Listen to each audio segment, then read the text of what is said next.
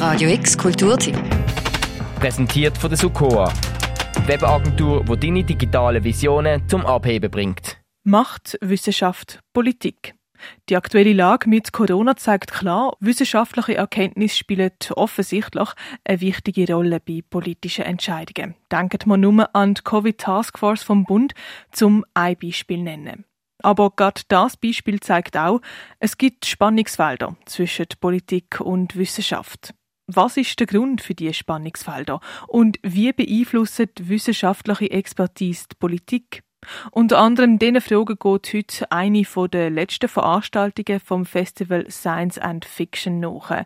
Unter dem Namen Wissenschaft macht Politik, macht Wissenschaft Politik, erwartet die ein Workshop und danach eine Podiumsdiskussion zum Thema. Wie das genau abläuft, auf das kommen wir später noch darauf zurück. Zuerst wollen wir uns aber mit dem Basler Kantonsarzt Thomas Steffen das Verhältnis von Wissenschaft und Politik näher anschauen. Ich bin vor vielen Jahren selber in der Forschung gesehen, also von dort her habe ich immer noch so ein bisschen früheres Bein in diesem Gebiet inne. Ich habe so das Gefühl gehabt, es treten eigentlich zwei völlig andere Universen aufeinander. Also Politik hat ihre Regeln, schafft gern mit Emotionen, schafft mit grossen Bildern, schafft mit Kontroversen, während die Wissenschaft seriöse Modelle hat, daraus Schluss zieht, seriöse Berichte macht. Und auf einmal sind die aufeinander gekommen haben zum Teil einen völlig anderen Spruch gehabt und sind recht verwirrt abeinander gesehen. Der Thomas Steffen. Auch er ist heute Abend mit dabei und diskutiert an der Podiumsdiskussion von Science and Fiction mit. Eine andere Sprache, eine andere Art vom Kommunizieren also. WissenschaftlerInnen müssen ihre Erkenntnis möglichst verständlich kommunizieren. Wir haben zum Beispiel die Phase in der ersten und zweiten Welle, wo die Wissenschaft, und das ist sehr nützlich gewesen, mit Modell geschafft hat. Sie hat gesagt, wenn das und das passiert, dann müssen wir mit dem und dem rechnen. Wenn die Kurve so weit geht, dann haben wir so viel Better, wo wir im Spital brauchen und so weiter.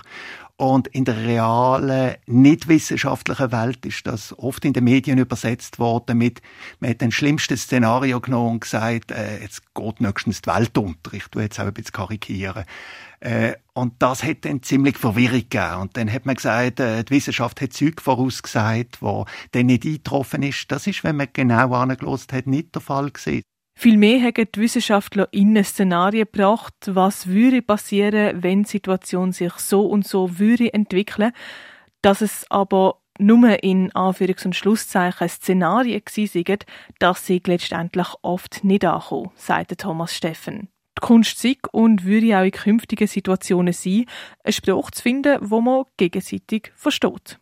Ganz wichtig wird sein, dass äh, Forschung und Politik in den nächsten Jahren mehr in Kontakt kommt. Sie müssen sich äh, besser verstehen, wie sie ticken und müssen schauen, dass sie auch Gremien schaffen, wo man eben gemeinsam dort eine Kultur entwickeln kann. Wir haben oft regional, jetzt zum Beispiel im Kanton, haben wir das Phänomen zwischen Forscher, äh, Leuten, die in der Klinik arbeiten, äh, Politiker und äh, Fachleute in der Verwaltung gar nicht so stark gehabt.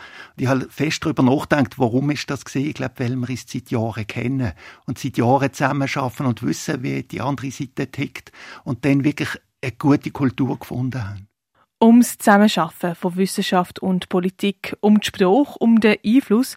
Um das geht es heute auch am Festival Science and Fiction. Am zweiteiligen Event kannst du die Frage, wie beeinflussen die wissenschaftliche Expertise politische Entscheidungen nachgehen.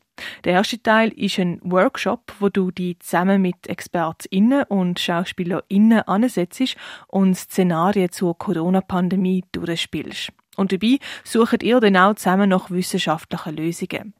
Nach dem Workshop geht es weiter an den zweiten Teil vom Event, eine Podiumsdiskussion mit dem Kantonsarzt Thomas Steffen, mit der Politikwissenschaftlerin Sarah Bütikofer und mit dem Wissenschaftsforscher Christoph Hofmann.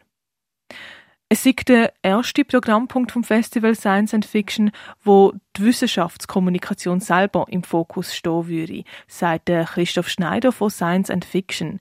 Die Diskussion die ist wichtig, will.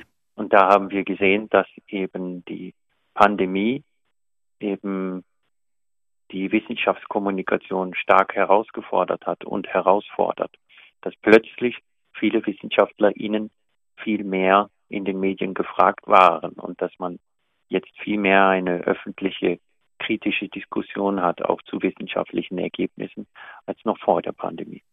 Der Christoph Schneider. Und auch der Thomas Steffen betont die Wichtigkeit von so Events, wo diskutiert, debattiert und reflektiert wird gerade die Veranstaltung, die besonders auch junge Menschen anspricht, das ist eigentlich die Generation, wo vermutlich gerade zusammen mit der Wissenschaft, mit der Forschung, mit der Erkenntnis, die Klimabewegung, muss Bewegung in die Welt bringen, dass es eine bessere Welt wird, dass wir äh, langfristig auch als Menschheit gut überleben können.